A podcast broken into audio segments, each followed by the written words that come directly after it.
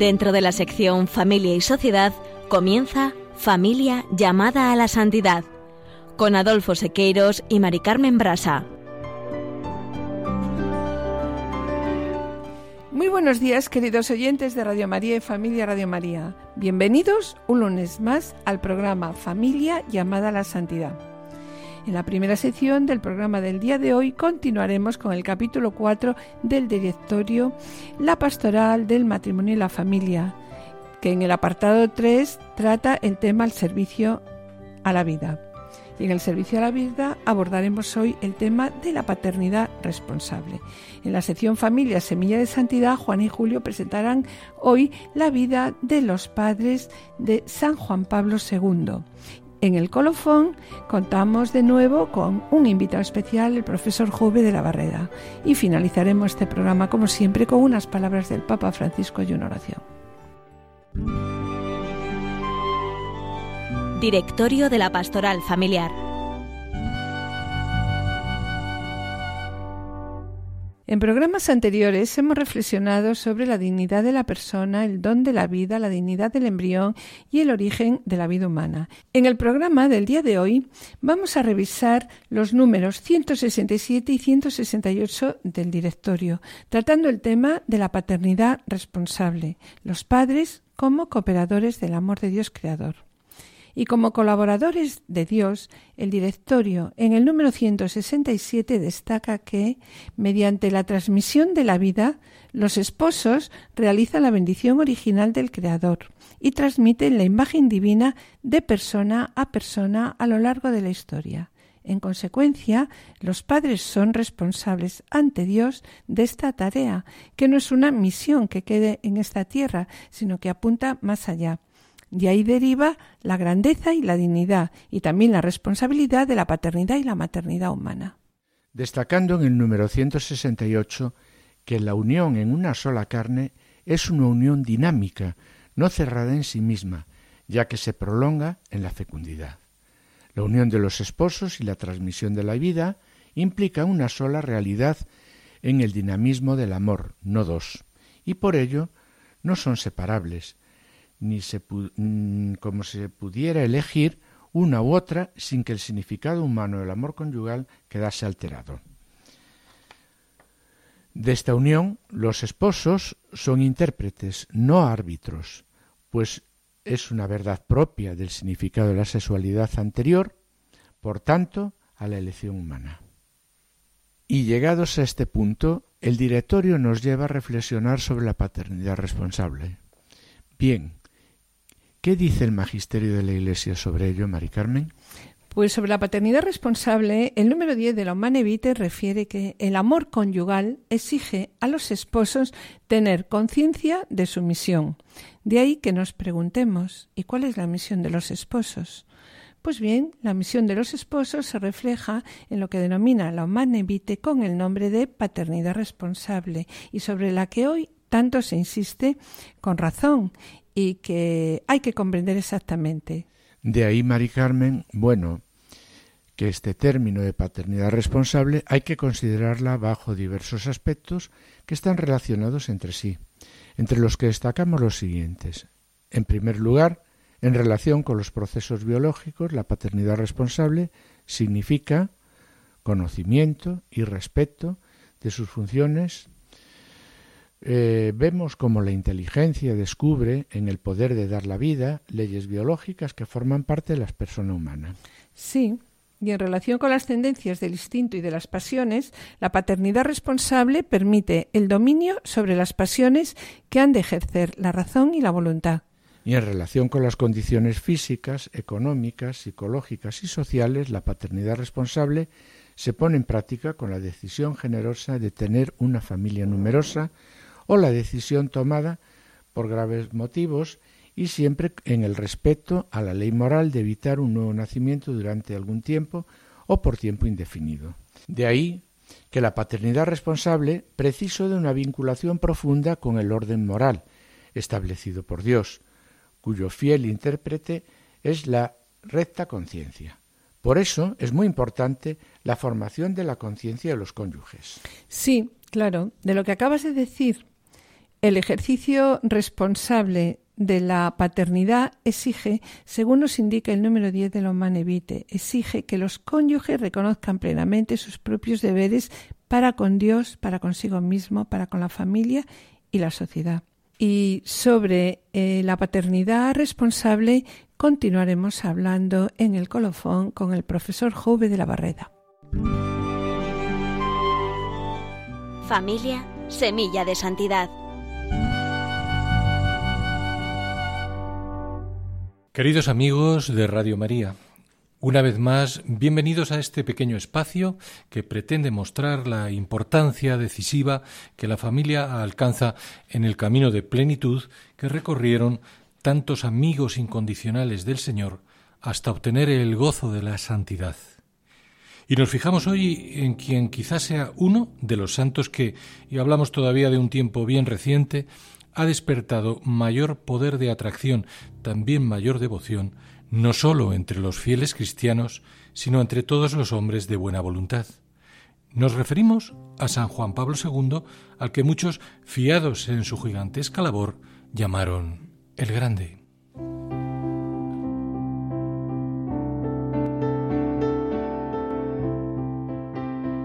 Sin embargo su camino hacia la gloria estuvo sembrado, sobre todo en esos años que van componiendo la arquitectura espiritual y humana de una persona, de una cadena de sucesos infelices donde se mezclan las vicisitudes familiares y la trayectoria histórica más adversas.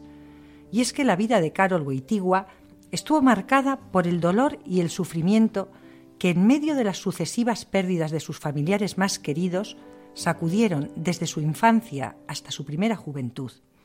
Se trató, eso sí, siempre de un dolor que, iluminado por la cruz de Cristo, sirvió al futuro Papa para reforzar su fe y su confianza en Dios. Veámoslo.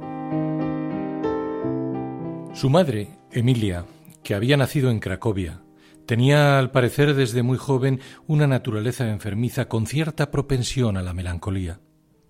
Su dedicación inicial a la costura y más tarde a la enseñanza como maestra dibujan, sin embargo, un espíritu de lucha que quizás se conviertan, junto a su vigoroso catolicismo, en la marca más destacada de su carácter y sus convicciones. Y aunque se conoce poco sobre su biografía, sí sabemos algo determinante en la historia del futuro Papa. En efecto, Emilia, cuyo matrimonio fue rápidamente bendecido con un vástago, Edmundo, y poco después con una niña, Olga, que sin embargo murió a muy corta edad, quedó embarazada 14 años después del primer parto, a punto de cumplir los 41 años.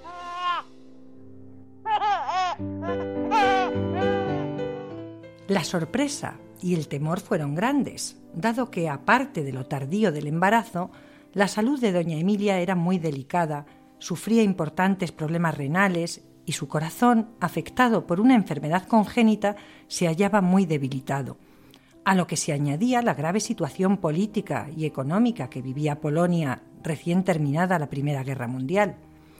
De modo que aunque el acceso al aborto no era sencillo, hubo quien, dada la situación de riesgo de la madre, le sugirió esta opción, su hondo sentido maternal, sin embargo, le hacía intuir en lo profundo de su corazón que ese embarazo era extraordinario y aseguraba que el niño iba a ser alguien especial. En efecto, apoyada en todo momento por su marido, eligió darle vida a su hijo, confió en Dios y aceptó el desafío. Se cumplía así lo que mucho más tarde ya pontífice, diría al hablar de la mujer. En virtud de su vocación al amor, la mujer no puede encontrarse a sí misma si no es dando amor a los demás. En realidad, su fe, como también la de su padre, era muy grande y así era percibida por todos, incluso en sencillos signos externos, como que en la entrada de su hogar se levantaban una pila de agua bendita y un altar dedicado al Sagrado Corazón. Sin duda los dos sabían que Dios y la Virgen ayudarían a su hijo, como así resultó ser. A buen seguro que el ejemplo de confianza y de fe frente a los peligros de la vida influirían en buena medida en el espíritu decidido y valiente de Carol, de quien ya papa recordamos su acendrada defensa de la vida. La vida humana debe ser respetada y protegida de manera absoluta desde el momento de la concepción, y sus palabras de confianza tantas veces repetidas. No temáis, abrid más todavía, abrid de par en par las puertas a Cristo.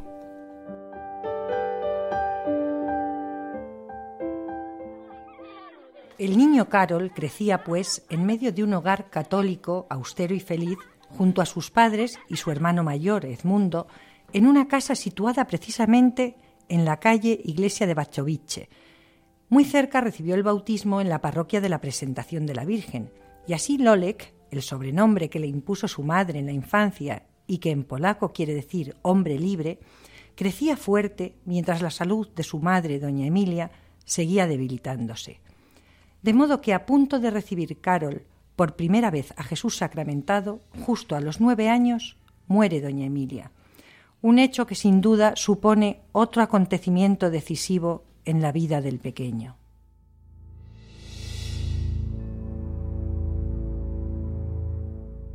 En efecto, no solo se enfrentó por primera vez al dolor, sino que muchos de sus biógrafos señalan que su gran amor por la Virgen María nació precisamente de la ausencia materna a temprana edad. Una huella que nos hace entender mejor el enorme respeto y admiración que, después ya como papa, manifestó por las mujeres, sobre todo las dedicadas como su propia madre a la educación de los niños y por supuesto al amor a María. Madre del Redentor, perceptible, y es solo un ejemplo, en la adopción del lema que rigió su pontificado, totus tuus, tomado de la oración consagratoria de María que se encuentra en el libro La devoción verdadera a María de San Luis María Griñón de Montfort, donde, por cierto, había leído Así como en el orden de la naturaleza es necesario que tenga el niño padre y madre, así en el orden de la gracia es necesario que el verdadero Hijo de la Iglesia tenga por Padre a Dios y a María por Madre.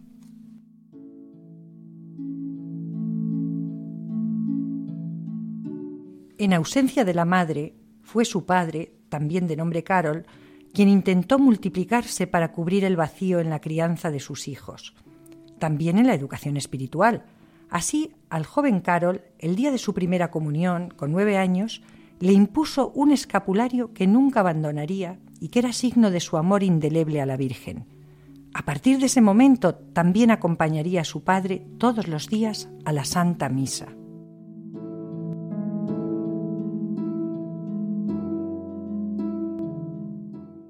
Y es que su padre, un militar cuya sola presencia inculcaba, en palabras del propio Boitigua, disciplina y sentido de la responsabilidad, se convirtió para su hijo en un padre atento, en un amigo, de modo que los vecinos les veían caminar todos los días juntos, cogidos de la mano, mientras iban a comer a la taberna, a pocos pasos de la casa, o daban un paseo o a disputar magníficos partidos de fútbol entre católicos y judíos, donde el joven Carol jugaba a menudo en el equipo de los judíos.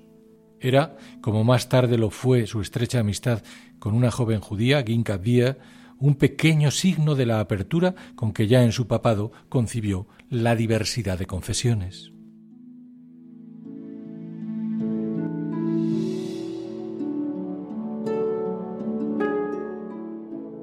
Su padre, por otra parte, actuó como auténtico maestro de piedad para él.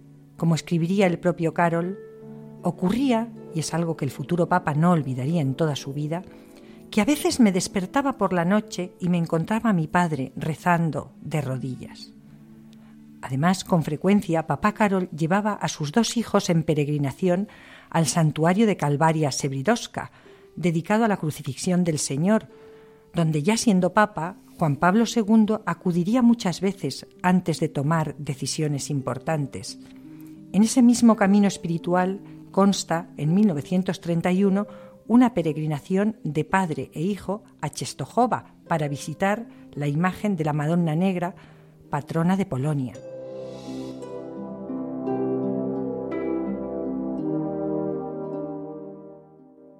Sin embargo, solo dos años más tarde, en 1934, su hermano Edmundo, que ejercía de médico, muere sirviendo a los enfermos a consecuencia de una epidemia de escarlatina, lo que supuso para el joven Carol, por las circunstancias dramáticas del hecho y por su mayor madurez, un dolor si cabe, y son palabras del propio pontífice, todavía mayor dolor que el que le había producido la pérdida de su madre.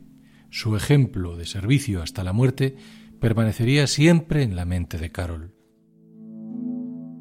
La desgracia no impidió que el joven Carol, sobreponiéndose, continuara con esfuerzo y brillantez su formación intelectual.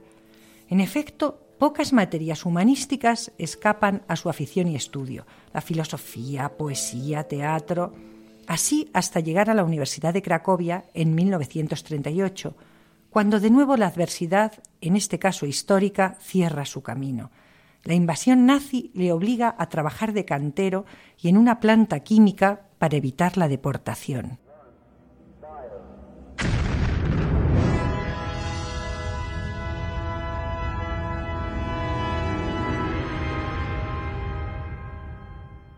a lo que dos años después sigue la muerte de su padre. El joven Carol, con apenas veinte años, al regresar a su casa encuentra su cuerpo sin vida debido a un ataque al corazón. Como él mismo relató en alguna ocasión, se hincó de rodillas junto al cadáver y rezó toda la noche. Quienes lo conocieron dirían después que fue el suceso más amargo de su vida y posiblemente lo que acabó por perfilar su decisión por el sacerdocio.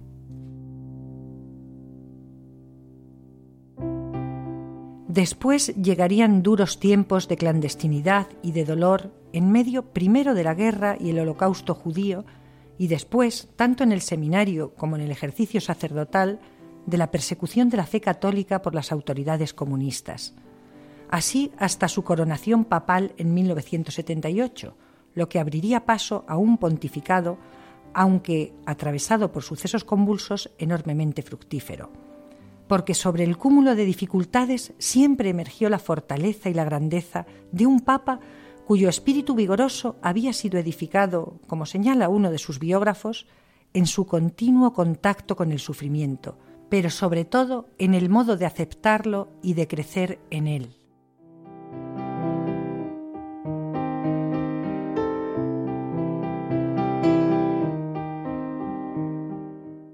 Algo que se alimentó en una historia y un legado familiar traspasados por el dolor, sí, pero al mismo tiempo por la fe en la vida y la valentía que le mostró su madre, por el espíritu de servicio hasta la muerte que vio en su hermano, y por la fe y la piedad que emanaban de la figura de su padre, y sobre todo en medio de una familia que le transmitió ejemplo de esperanza en las tribulaciones.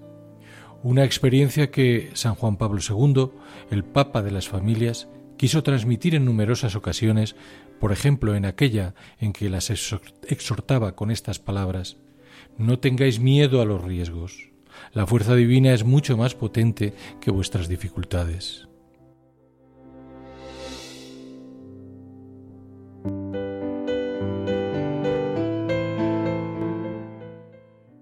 Son las aleccionadoras palabras con que hoy San Juan Pablo II, cuya experiencia de familia operó en él como semilla de santidad, nos urge a defender con valentía dos de los ejes principales de su pontificado, familia y vida.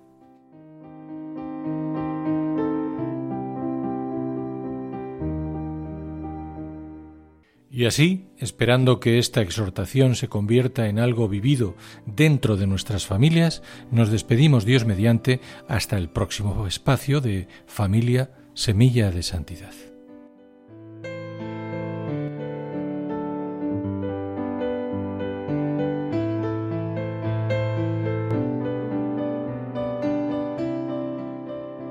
Queridos radioyentes y familia Radio María, estamos en el programa Familia llamada a la Santidad, dirigido por Adolfo Sequeiros y quienes habla Mari Carmen Brasa, con la colaboración de Seque, nuestro querido compositor musical y también responsable de sonido y grabación, y de Juan y Julio, relatores de Esposos en Cristo. Acompañándonos está hoy nuestro invitado especial, el profesor Jove de la Barreda, catedrático de genética, profesor de bioética y consultor del Pontificio Consejo para la Familia, al que agradecemos agradecemos su colaboración. Le recordamos que pueden ponerse en contacto con nosotros a través del correo familia llamada la santidad arroba o enviando un correo postal a la dirección de Radio María, Paseo de Lanceros 2, primera planta 28024, Madrid, indicando el nombre del programa Familia llamada a la Santidad. Para solicitar este programa deberán dirigirse al teléfono de atención al oyente 902 500 518.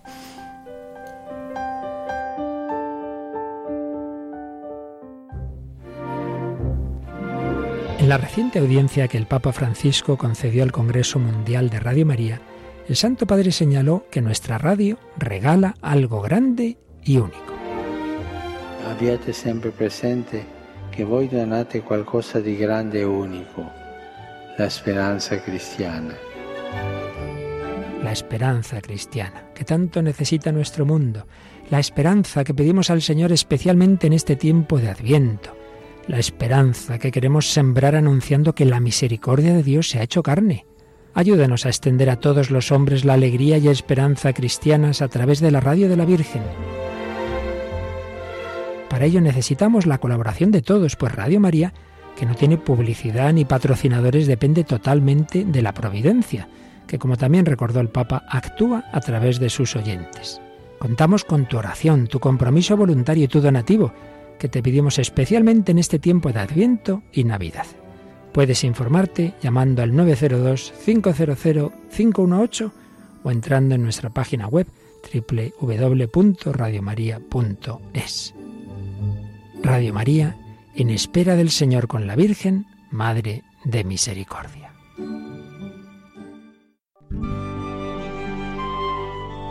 Colofón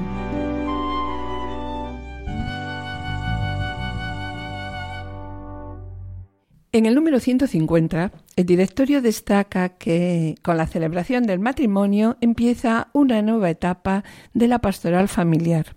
Y continúa diciendo el directorio que la necesidad y urgencia de la preparación al matrimonio no puede hacer olvidar que es en la tarea de la construcción de un hogar cuando surgen más dificultades y cuanto más necesitados están los esposos de una ayuda por parte de la Iglesia que debe mostrar que es madre. Y en el número 156, el directorio destaca que el apoyo en estos primeros años es importante, pues así no se sentirán solos y sus decisiones serán tomadas con el apoyo de la comunidad eclesial o parroquial. Por esta razón también el directorio en el número 157 continúa diciendo que es muy importante acompañarlos en el paso trascendental de lo que significa pasar de una comunidad conyugal a una comunidad familiar con el nacimiento de los hijos.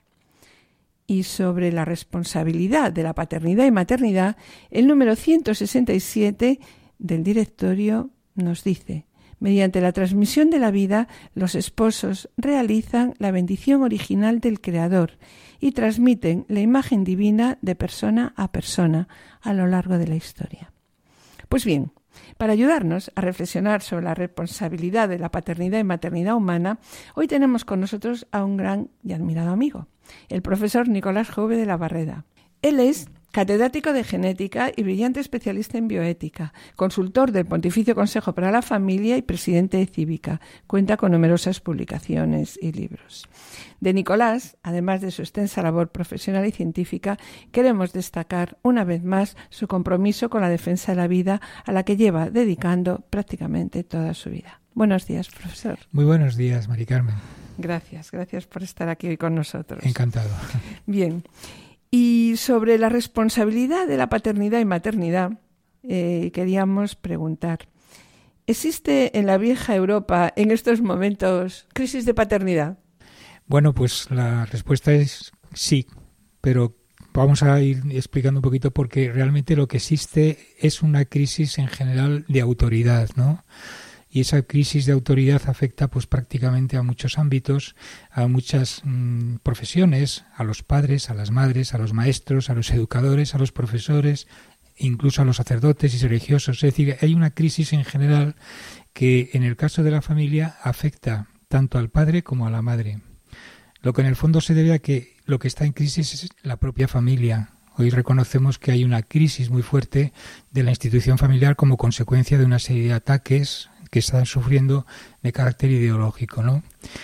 Em, quizás podemos recordar que en noviembre del 2014, del año pasado, el Papa Francisco hizo un discurso muy bonito en el Parlamento Europeo en Estrasburgo, en el que puso de manifiesto precisamente los males que aquejan y la inconsistencia en la que parece moverse la vieja Europa inmersa en un invierno demográfico sin precedentes hasta el punto de convertirse en un continente en el que se le ha dado la espalda a la familia, con un gran déficit de natalidad, con una crisis que afecta a la, a la maternidad también y a la paternidad, con muchos matrimonios rotos y una serie de consecuencias.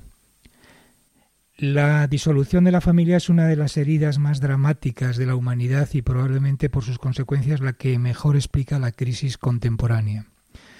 Pero bueno, ciñéndome a la pregunta que me haces, mm, lo que tendría que contestarte quizás es que la crisis de la paternidad es eh, la responsable de que mm, estemos sufriendo pues unos resultados desastrosos en, en, la descomposición de lo que es la, digamos la, familia natural, ¿no? ¿Qué causa esta, esta crisis? ¿Cuáles son las causas de la devaluación de la figura del padre? Pues sin duda las corrientes que decía hace un momentito, la ideología de género, que tiende a convencer a la sociedad de que las figuras del padre y de la madre son intercambiables, que no hay diferencias biológicas entre los sexos, que las mujeres pueden sacar adelante a sus hijos en soledad y otra serie de cuestiones parecidas, ¿no? Hay una ley no escrita por la que el hijo, desde que nace prácticamente, se une más a la madre que al padre, ¿no? Y, esto mm, es, da lugar a que los, los hijos se críen al principio muy ligados a su madre, más ligados incluso a la madre que al padre, resultando más notoria la ausencia del padre en lo que la sociedad ha dado en llamar con eufemismo familias monoparentales. Es decir, luego podremos hablar un poquito más de esto. Pero bueno, hay una crisis efectivamente que es la respuesta directa a la pregunta que me hacías, que afecta especialmente a la figura del padre en la familia. Y sobre lo que acabas de decir, pues vamos a intentar también descubrir si algo está cambiando para bien, digamos, ¿no? En Europa. Se atisban en el mundo, ya más general, ¿no? Eh, pequeños cambios de mejora. O sea, algún pequeño cambio. En todo lo que son los temas de la defensa de la vida, de la, de la familia, del mm, respeto al, ser humano, el respeto a la dignidad o el reconocimiento de la dignidad del ser humano, etcétera, sí que se están viendo algunas evoluciones positivas, ¿no? Es decir, dentro de este contexto que decíamos muy negativo de la ideología de género que lo invade prácticamente todo, del relativismo y toda esa serie de cosas, pues sí que en Europa se ha visto una, una cierta tendencia, incluso también desde Estados Unidos se va apreciando algunas tendencias positivas. Por ejemplo, un caso es los dos millones de firmas que resultaron de esa iniciativa europea One of Us, ¿no? de defensa de la vida humana y del embrión. En Estados Unidos, por ejemplo, las recientes encuestas que está haciendo la empresa Gallup sobre el tema, por ejemplo, del aborto, dan una tendencia a la bajada de los pro-choice, vamos a decir, los pro-abortistas, y una subida de las personas que se, que se consideran ya pro vida, ¿no? Bien, cuando estos avances ocurren en Estados Unidos ya sabemos que más o menos pronto se trasladan a Europa. Eh, pero bueno, hay muchas, muchos otros signos, ¿no? Es decir, pues por ejemplo, en la Cámara mm, recientemente en Estados Unidos se acaba de aprobar una resolución por la cual no se van a dar fondos a esa empresa siniestra que se llama Planet Parenthood, que está implicada en la venta de órganos procedentes de abortos. En fin, toda una serie de tendencias. El Parlamento Europeo, yo quería citar este caso, ha rechazado más de una vez, la última en noviembre del año 13, el informe Estrella, que es un informe sobre salud, sexual y reproductiva, que pretendía, entre otras cosas, o que pretende, entre otras cosas, porque supongo que van a volver a intentarlo cuantas veces puedan, reconocer el derecho al aborto, convertir el aborto en un asunto de derechos humanos y mm, seguir adelante con, con, su plan, digamos, de implantación de, del derecho al aborto, ¿no? Bueno, hay una serie de indicios de todas maneras. Esto, eh, quiero decir que eso, esos intentos han sido rechazados continuamente, o sea, hasta tres veces, como decía, y por lo tanto es muy posible que en Europa, a pesar de todo, digamos que la familia natural, la paternidad, la maternidad, el, digamos lo que es una familia, es tan fuerte esa institución socialmente que es muy difícil que salgan adelante estas iniciativas por, por muy, digamos, eh, cargadas de, de ideología que, que, se quiera. ¿no? En esto yo creo que podemos ser optimistas. Bien, pues todo lo que acabas de expresar, o al menos parte de lo que acabas de expresar, vemos que algo está cambiando, algo está cambiando y que empieza a haber una reacción de las conciencias ante el aplastamiento que supone pues la cultura de la muerte. ¿Qué nos puedes decir sobre ello? Y me gustaría que comentaras también la sentencia del Tribunal de Justicia Europeo a favor de la vida humana en estado embrionario y la resolución también del Consejo de Europa en contra de la eutanasia y en favor de la vida, porque en ellas mm, se refleja pues que hay indicios de una gran sensibilidad o de una mayor sensibilidad por la vida. Y pienso también que son sentencias que nos dan ciertas esperanzas sí yo empezaría casi como terminé con la con la pregunta anterior, diciendo que la, institución familiar es tan fuerte que es muy difícil, digamos, que salgan adelante por mucho que se empeñen, eh, digamos, eh, los, los problemas o las agresiones que se está haciendo eh, y que se profundice en esa crisis. Yo más bien creo, soy, soy, optimista de que en Europa está ocurriendo algo, ¿no? Que se está dando la gente en general cuenta de que eso no nos lleva a ningún lado, sino más bien todo lo contrario y que probablemente las aguas vuelvan a su cauce. Pero, en fin, haciendo alusión a esas sentencias que me decía, son dos, dos sentencias muy interesantes. La primera de ellas es de hace cuatro años, de octubre de 2011, y es una sentencia de la Sala del Tribunal de Justicia de Estrasburgo, en, por el cual, de la Unión Europea, por la cual se cortaba la posibilidad de utilizar los embriones para, para su uso, digamos, en biomedicina, es decir, sobre todo para la obtención de patentes, usos comerciales o industriales. ¿no? Se, decidía, se, se, decidió que no era eh, ético, por razones incluso se decía de orden público, la utilización de los, de los embriones para patentes. Y la sentencia además incluía, por primera vez en una sentencia jurídica muy interesante, se incluía hasta una definición del embrión. Sí. Efectivamente. Y se decía, un embrión es todo óvulo humano a partir de la fecundación. De a partir de ese momento deberá considerarse que ya hay una vida humana. Esto lo dice una sentencia. Hasta la definición del embrión. Efectivamente, que es, perfectamente asumible desde un punto de vista biológico y, por supuesto, bioético. Luego la otra sentencia es va en la misma línea. Esta es una sentencia de la Asamblea Parlamentaria, más que una sentencia, es una resolución de una de la Asamblea Parlamentaria del Consejo de Europa de mayo del 2013 en la que se mm, digamos se salía al paso para la protección de los derechos humanos en relación con la religión y las creencias y la protección de las personas que tienen que tomar decisiones, por ejemplo, lo que llamamos la objeción de conciencia. Bueno, hay una tercera resolución, porque realmente son varias, todas en la misma línea, también del Consejo de Europa, de protección de derechos humanos y de dignidad de los enfermos terminales y moribundos. Este es el caso del caso de la, de la eutanasia, ¿no? El Consejo de Europa pues llegó, digamos, también a pedir a los gobiernos parte de, las, de la Comunidad Europea que garantizaran que todas las personas de estado terminal tuvieran, digamos, la salida de los cuidados paliativos y que por lo tanto esa era la forma correcta de hacerlo. Y se aprobó en esa resolución que la eutanasia en el sentido de muerte intencional por acción o omisión de un ser humano en función de su beneficio debe ser prohibida siempre. Eso es lo que decía nada menos que el Parlamento Europeo, de modo que realmente es muy interesante también porque esto demuestra las tendencias o por lo menos las, las, mm, la imposibilidad de que salgan adelante mm, o se extiendan, como parece que en principio podía pensarse, cuestiones como el aborto, la utilización de los embriones o la, o la digamos, la eutanasia.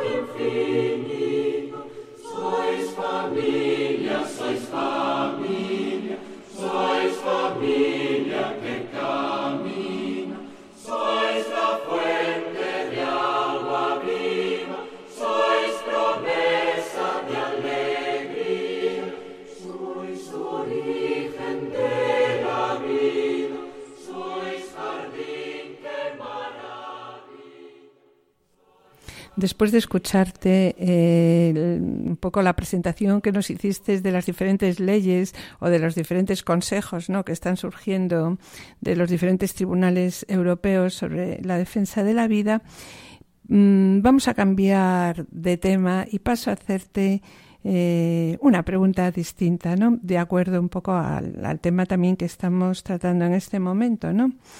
Desde tu experiencia, desde tu experiencia, ¿cómo podríamos desarrollar, ayudar a desarrollar una paternidad responsable en nuestros jóvenes, en nuestros jóvenes matrimonios? Sí, sí, bueno, esta es una pregunta importante porque realmente lo que, lo que hace falta es volver otra vez o insistir más bien, porque no es que nos hayamos escapado de ello, pero quizás se ha, habido cierta dejación en el concepto del significado de la familia, de la familia natural, padre, madre e hijos, ¿no? Es muy importante. El futuro viene de la mano precisamente de, los matrimonios, del modelo del matrimonio cristiano, que viven con gozo el amor fiel y una apertura al don de la vida, a la maternidad y a la paternidad, cuando el padre y la madre llegan a ser eso, padre y madre el uno a través del otro. Esto es bueno para la sociedad y a ello yo creo que nos encamina el bien común. Entonces, ¿cómo podemos llegar a que eso vuelva otra vez al marco social en el que nos, nos desenvolvemos? Bueno, es, lo justo es vivir, vamos a decir que por lo menos el marco debe ser este, lo justo es vivir la sexualidad de manera responsable, ¿no? Y reconocer el derecho a nacer y el derecho a ser padre y madre con responsabilidad. Eso sí son derechos, no el derecho, por ejemplo, al aborto, que es justo lo contrario, ¿no? No puede ser un derecho matar a un hijo, evidentemente. Eso no está en, digamos, en la lógica, ni tampoco desde un punto de vista social nos llevaría más que a, digamos, a una degradación de la propia sociedad. Entonces lo que hay que es insistir en convencer, sobre todo a los jóvenes, de que mm, lo importante es volver a ese modelo de la familia natural, de la familia cristiana, padre, madre e hijo, padres y madres el uno responsable a través del otro de esa paternidad y de esa maternidad, ¿no? Eh, para ayudar a los padres, o por, para ayudar en este sentido, pues yo querría recordar que en casi todas las diócesis, después, por ejemplo, de, del pronunciamiento de, San Juan Pablo II, especialmente en Familiaris Consorcio y en tantas otras ocasiones, pues se han desarrollado las conferencias episcopales de los distintos países y en España, por supuesto, se han desarrollado actividades dentro de lo que se llama la pastoral de la familia, ¿no? Y entonces las, los jóvenes, los matrimonios en general, pueden recurrir a las parroquias o a, los, o a las diócesis donde se van a encontrar escuelas de padres que les van precisamente a enseñar cómo pueden entender realmente la belleza del amor cristiano, ¿no? del amor, del amor de la familia, ¿no? Cómo mm, amar eh, el padre a la madre, la madre al padre, y cómo estos elementos espirituales eh, necesarios, pues van a hacer, digamos, mm, un ambiente de amor que es perfecto para la educación también de los hijos, ¿no? Estas escuelas de padres son un, digamos, un regalo que nos hace la Iglesia y que no debemos desaprovechar. Y desde luego es una manera muy buena de aprender a ser padres responsablemente. Y continuando con el tema de la paternidad responsable, nos preocupa también lo siguiente, ¿no? Vemos como en estos momentos hay un porcentaje muy elevado de niños eh, según qué, estadísticas consultes europeas o americanas, no te dan unos datos u otros, pero realmente el porcentaje es muy elevado de niños que crecen en ausencia física del padre, a los que se les pueden definir como huérfanos, pero huérfanos de padres vivos, ¿no? ¿Qué podrías decir sobre los efectos? Bueno, eh, aquí ya que casi nos metemos en estudios de carácter psicológico o psiquiátrico, ¿no? Es decir, hay muchísimos estudios que demuestran que la ausencia del padre, de la figura del padre, la esencia física o simplemente psíquica, puede tener efecto, porque a veces el padre está pero no ejerce, puede tener efectos devastadores sobre los niños, incluyendo todo tipo de problemas, mm, incluso hasta de salud, ¿no? Eh, entonces, eso incluso, digamos, incluso a, a pesar de los muchos esfuerzos que puede realizar la madre para compensar esas carencias.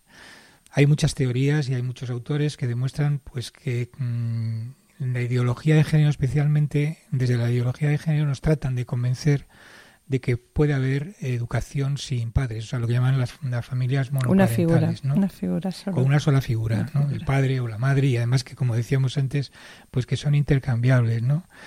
Y dicen, por ejemplo, que los padres simplemente no son necesarios y que el núcleo familiar es el constituido por la madre y el hijo y que los hombres en el mundo actual pues están obsoletos. Más o menos una, hmm. una frase tomada de uno de estos, de estos artículos.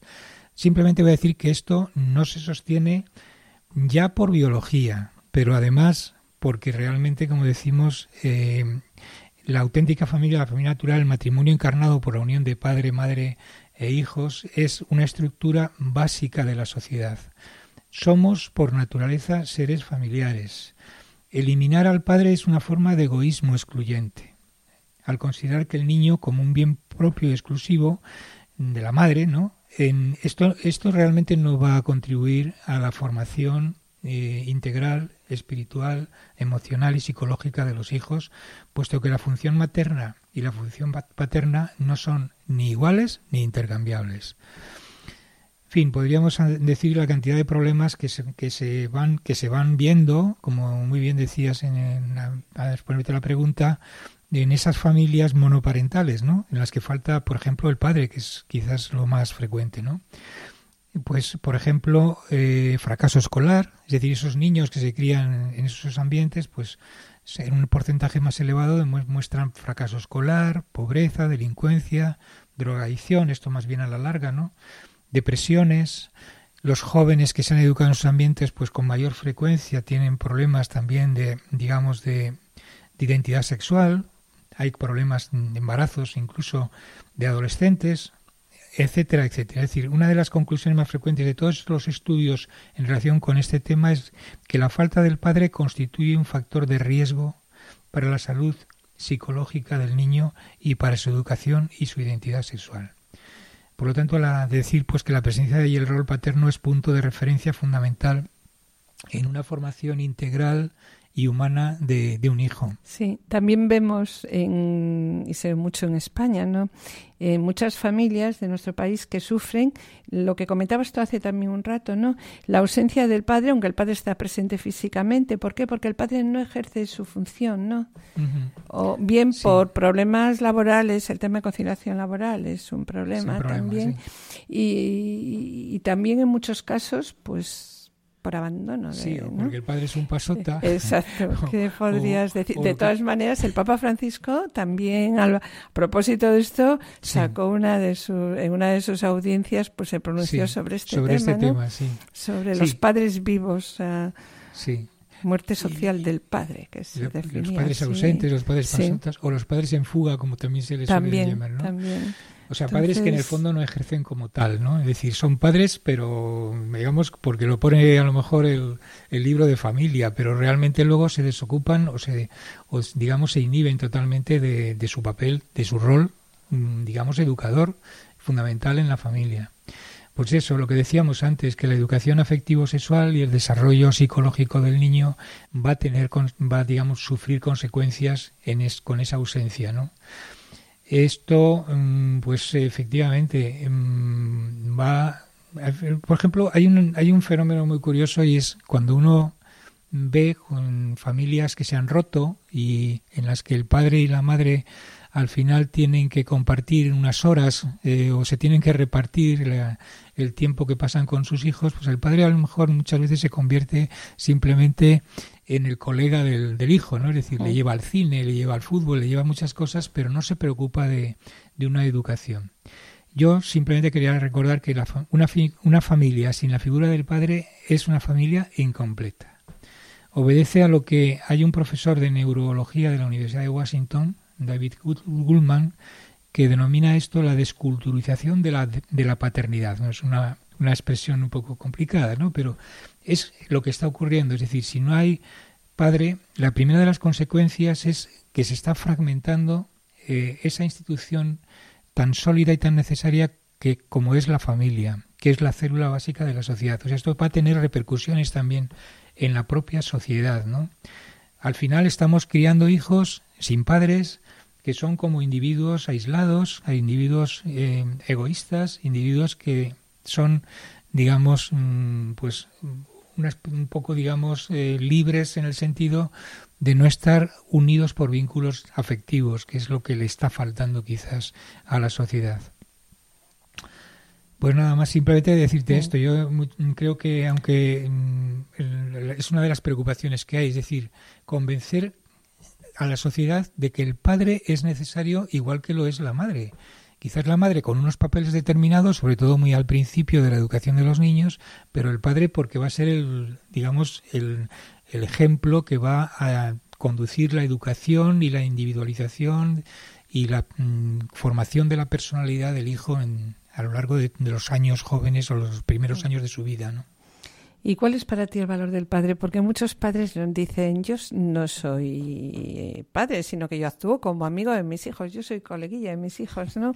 Entonces podrías indicar pues algunos puntos prioritarios y fundamentales de la función paterna sí. que consideres tú, ¿no? Sí, bueno, mm, que consideran realmente, mm, porque sobre esto hay muchos estudios, ¿no? Y yo, yo, vamos, como genetista y como padre que soy también, con tres hijos estupendos, y abuelo. Pues sé, sé cuál, digamos, ha sido la trayectoria de lo que en mi vida personal y mi testimonio, pues puedo, podría yo decir. Pero, claro, hay personas que estudian esto, que son los especialistas, y entonces ellos nos plantean hasta tres eh, aspectos del papel, digamos, del padre en, en la educación de los hijos. En primer lugar, dicen que el padre debe contribuir a ejercer un efecto individualizador en el hijo. ¿Qué quiere decir esto? Pues quiere decir que el padre es el que debe de contribuir a que el hijo no se madre demasiado, no esté tan, tan dependiente exclusivamente de la madre, ¿no? lo cual es una tendencia natural. La madre es protectora, eh, lógicamente pues tiene un digamos casi un, un, instinto posesivo de los hijos, pero eso no es bueno a la larga. Es decir, el padre lo que debe de hacer precisamente es hacer un, un efecto separador, incluso de, mm, del hijo respecto a la madre, ¿no? En ausencia del padre, el niño que ha tenido una relación excesivamente estrecha con su madre, pues acaba sintiéndose casi como devorado por esta, la ve como un impedimento a sus deseos de autoafirmación y de masculinidad y suele reaccionar contra ella a la larga, con desprecio y agresividad. Esto es lo que nos dice, por ejemplo, Tony Anatrella, que es un consultor del Pontificio Consejo de la Familia y que es un psiquiatra estupendo y que también pues dice que cuando el padre está ausente, cuando los símbolos maternales dominan y el niño está solo con mujeres, se engendra violencia y desviaciones sexuales, nada menos. O sea que él sabrá, y yo creo que como especialista hay que escuchar estas cosas. Un segundo papel fundamental del padre es el de conducir al hijo a adquirir una identidad propia y una personalidad individual. Es decir, esto mm, se podría decir con una palabra. El padre es el que tiene la responsabilidad de disciplinar a los hijos, más que la madre. La madre es más protectora, pero el padre es el que quizás debe ejercer un efecto más corrector de lo que pueden ser las posibles desviaciones en los comportamientos de los hijos, ¿no? Hay estudios que demuestran cómo los varones responden mejor a la disciplina cuando éste viene impuesta por otro, por otro varón, ¿no? Pues aquí estamos en el caso de la familia, el padre representa un elemento clave para ese fortalecimiento de la personalidad eh, en esos momentos iniciales del, desarrollo de la personalidad del, del, hijo, ¿no?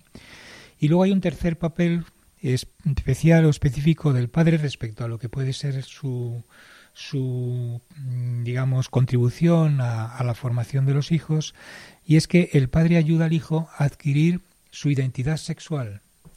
Es decir, la masculinidad no se puede aprender normalmente en los libros. Es algo que los padres pues transmiten a los hijos casi sin percibirlo, ¿no? los hijos van detectando en los padres los comportamientos y tanto las chicas como los chicos, los hijos y las hijas, tienen tendencias al comienzo de su vida a identificarse con el sexo de la madre. Por eso el padre es muy importante en la medida en que es reconocido por la madre eh, y lo que va al hijo a, lo que va a permitir que el hijo se sitúe también sexualmente, ¿no? La influencia del padre no se limita tampoco al hijo varón, sino que también alcanza a las hijas. El propio Anatrela, que acababa de mencionar hace un momentito, es contundente al respecto cuando dice que solo frente al padre el chico será confirmado en su masculinidad y la chica podrá feminizarse. Pero esto es solamente cuando está el padre presente, cuando el padre ejerce realmente como tal, ¿no? La feminidad se realiza y se define frente a la masculinidad, y el padre varón supone para las hijas, además de los valores de fortaleza y sabiduría, que, que, es, que normalmente los inculca el padre específicamente, pues también eh, todo lo que puede suponer una, mm, un fortalecimiento como mujer de su propia feminidad. De modo que, resumiendo con esas tres características que he dicho, el papel separador, el papel de reforzar por medio de la disciplina la personalidad del hijo y el papel un poco también de, conferirle cuál va a ser su identidad sexual, yo creo que esas tres cuestiones específicas son las propias del padre frente a otras características que son más propias de la madre, que por supuesto son para todos muy importantes. Al final de nuestra vida y cuando llegamos adultos, tenemos claro, yo creo, cuando hemos sido educados correctamente, la influencia que ha ejercido en cada uno de estos aspectos nuestro padre y nuestra madre y nos damos cuenta de que son diferentes y que esas diferencias nos han enriquecido como persona, ¿no? Pues esa sería, digamos, un poco la, la cuestión.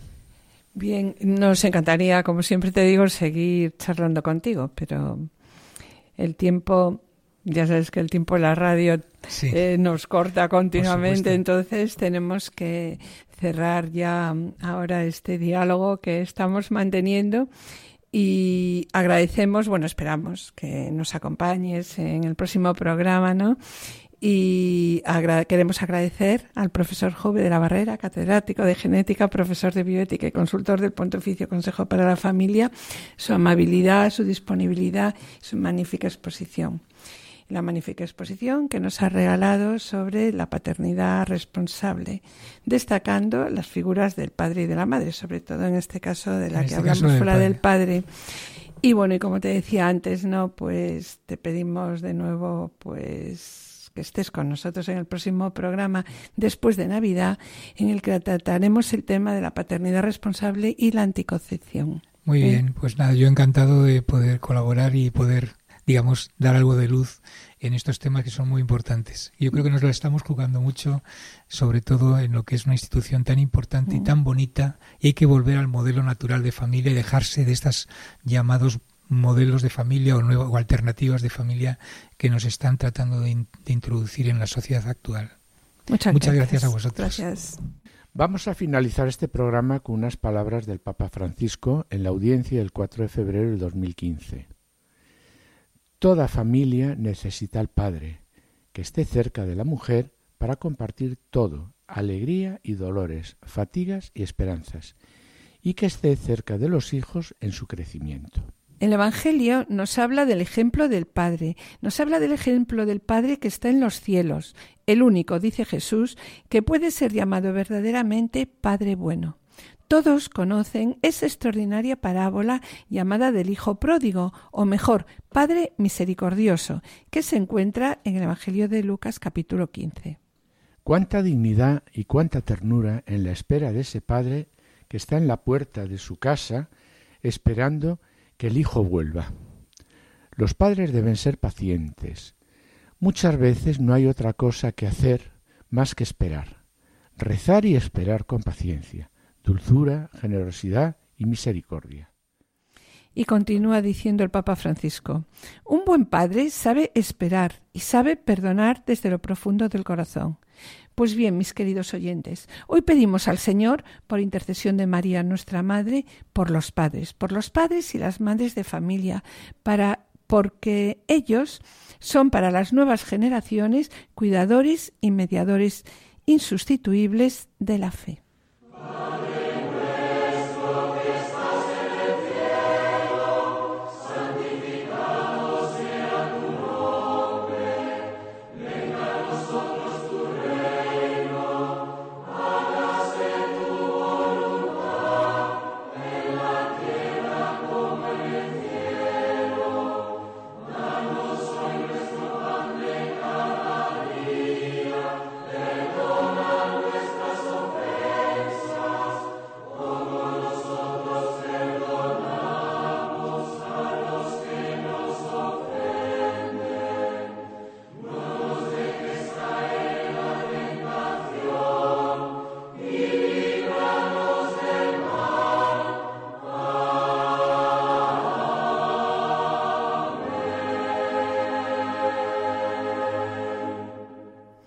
Les hemos ofrecido el programa Familia llamada Santidad.